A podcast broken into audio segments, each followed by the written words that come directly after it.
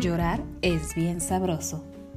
Un viaje a las entrañas de aquellos a los que nos encanta llorar con canciones tristes mientras nos bebemos todas las botellas de vino. Cada semana, una historia sobre partidas, despedidas, corazones rotos y una que otra historia fuera de este planeta. ¿Nos acompañamos?